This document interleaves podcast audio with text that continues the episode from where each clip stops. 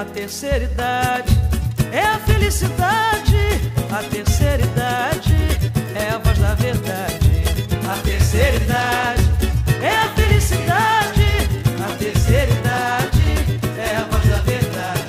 Oi, pessoal, sejam bem-vindos ao 27º episódio do Idoso Pod, em que vamos conversar a respeito da diabetes tipo 2 em pacientes geriátricos.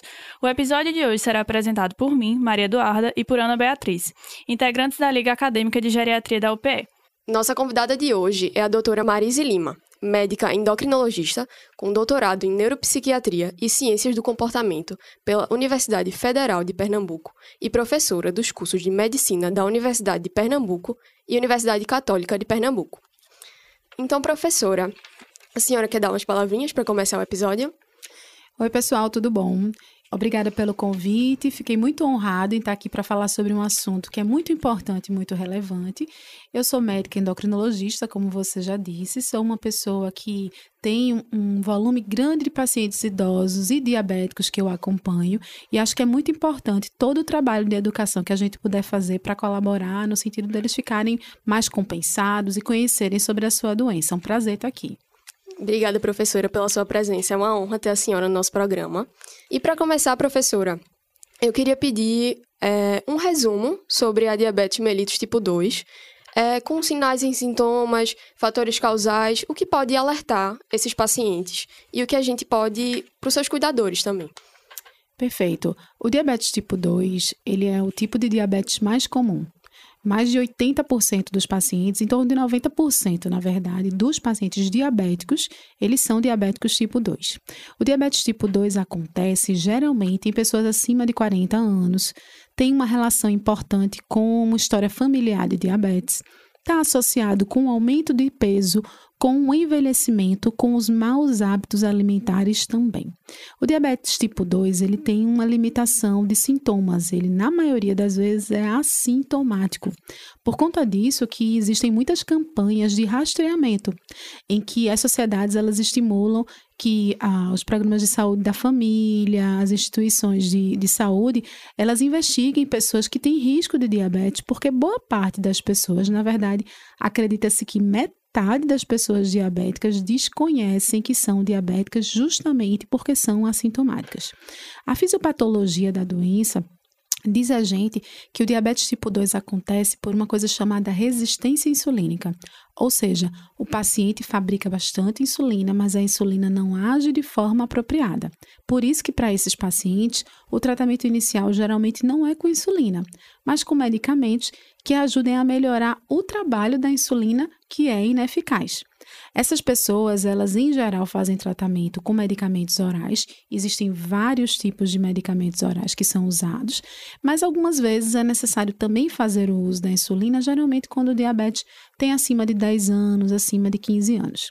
É importante a gente lembrar que além do tratamento, a gente precisa monitorar esses pacientes. E o monitoramento se faz através daquela medida de glicose que a gente faz furando o dedo. E aquilo ali é muito importante para acompanhar os pacientes diabéticos. Doutora, a senhora acabou de falar para a gente a respeito da incidência na população, né, que é bastante frequente. E quais os impactos dessa comorbidade para a população idosa? Para a população idosa, existe um impacto em relação, primeiro, à sua qualidade de vida. O paciente que se descobre diabético, ele começa a ter limitações em relação à sua alimentação, então, é muito comum eles se sentirem constrangidos, chateados, porque vão ter limites na sua, nas suas refeições. São pacientes que podem evoluir com complicações crônicas, do tipo alterações visuais, alterações renais, alterações cardíacas, alterações neurológicas também podem acontecer. Isso faz com que o idoso, que poderia ter uma longevidade maior, ele fica com essa sobrevida reduzida por conta do risco de complicações. É, professora, idosos que têm diabetes, eles possuem um risco maior de declínio cognitivo, demência e até doença de Alzheimer. A senhora poderia falar um pouco sobre a relação entre essas patologias? Isso. É, já se chegou a falar que o Alzheimer seria um diabetes cerebral, porque se viu que a frequência de Alzheimer em pacientes diabéticos com acima de 60 anos ela era substancial acima da população não diabética. Isso pode acontecer por conta do depósito de substâncias no cérebro que poderiam estar associadas ao diabetes descompensado. É lógico que não é todo diabético descompensado e idoso que vai ter Alzheimer, mas boa parte dos pacientes diabéticos descompensados e idosos tem alterações cognitivas que não necessariamente são Alzheimer.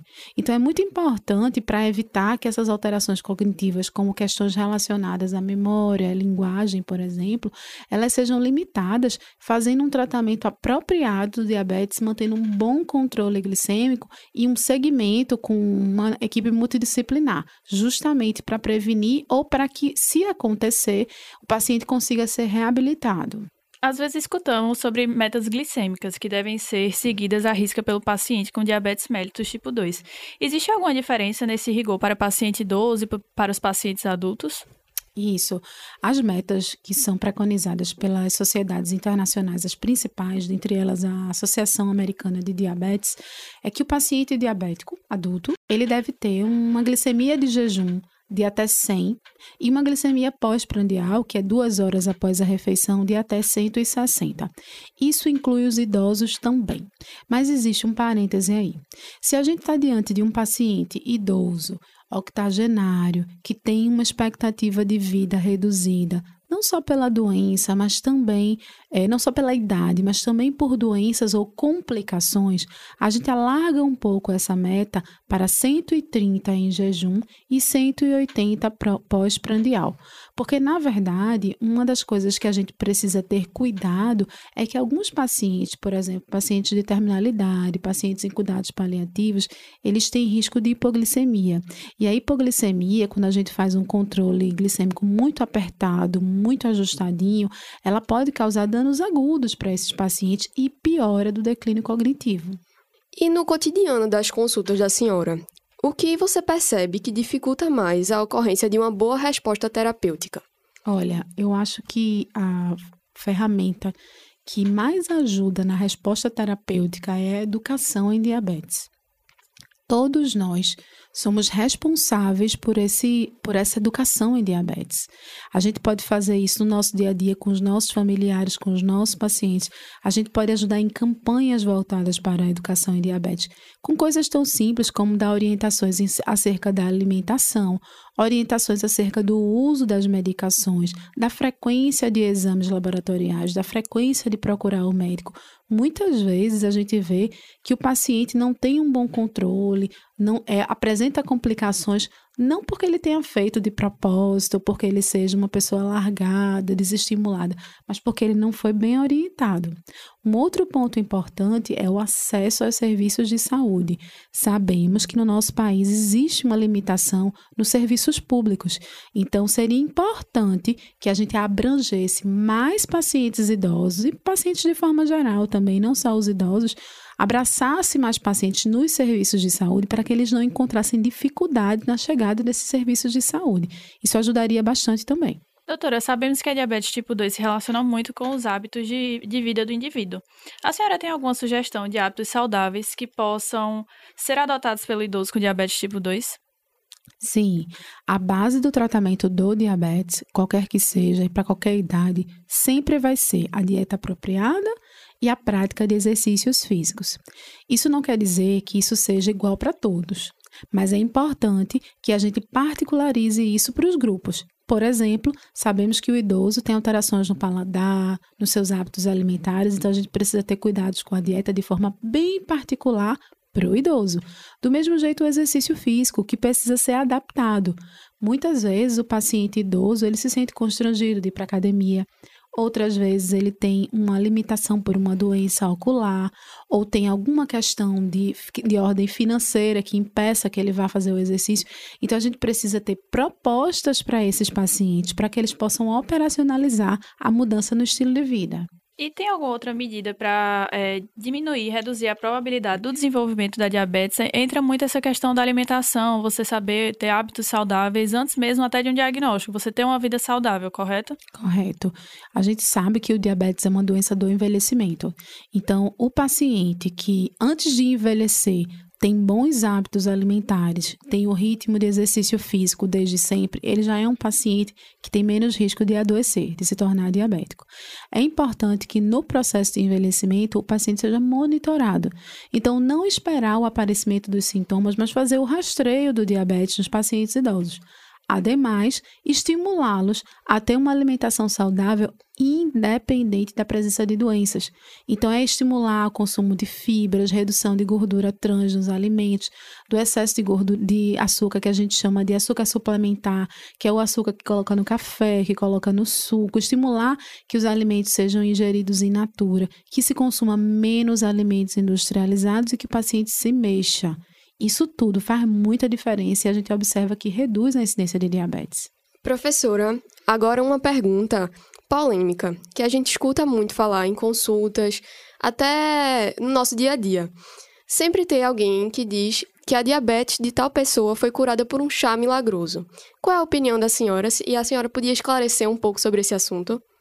De fato, eu acho que as pessoas que prescrevem ou estimulam o consumo de chás, de tratamentos alternativos para o diabetes, elas estão fazendo um desserviço para as pessoas.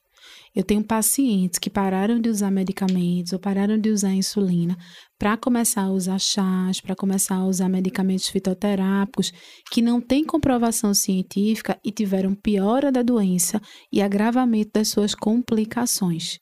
O paciente ele não tem a capacidade, desde que ele não seja médico, não seja um profissional de saúde, de julgar o controle do seu diabetes. Então, por exemplo, às vezes o paciente está tomando chá, mede a glicose na ponta do dedo uma vez e diz: Ah, tá ótima, deu 150, tô bem, tô curado do diabetes. E ele não tem a capacidade de ver que aquela medida isoladamente não traz informação acurada. É preciso que ele realmente procure o serviço de saúde e até hoje eu posso atestar para vocês que não existe comprovação científica nenhuma de que nenhum chá, nenhuma medicação fitoterápica exclusivamente ou derivado de plantas, como a gente chama, ela seja capaz de tratar ou curar o diabetes. Tá certo, professora. Essas foram nossas perguntas de hoje. Muito obrigada pela sua presença no nosso podcast. Espero que a senhora tenha gostado da sua participação. Nós adoramos receber a senhora. Obrigada, eu agradeço o convite de vocês. Foi ótimo esse momento. Espero que apareçam novos momentos para que eu possa vir compartilhar informações com vocês e, e, as pessoas que tiverem dúvida, nos procurem nos serviços de saúde. Eu sou médica da Universidade de Pernambuco, tenho um ambulatório na Universidade de Pernambuco e lá a gente faz o acompanhamento desses pacientes. E se for preciso entrar em contato, todo mundo pode achar informações relevantes sobre diabetes e outras questões endócrinas também no Instagram. É arroba Marise Endócrino, tudo juntinho. Então, muito obrigada pela oportunidade. Obrigada, doutora.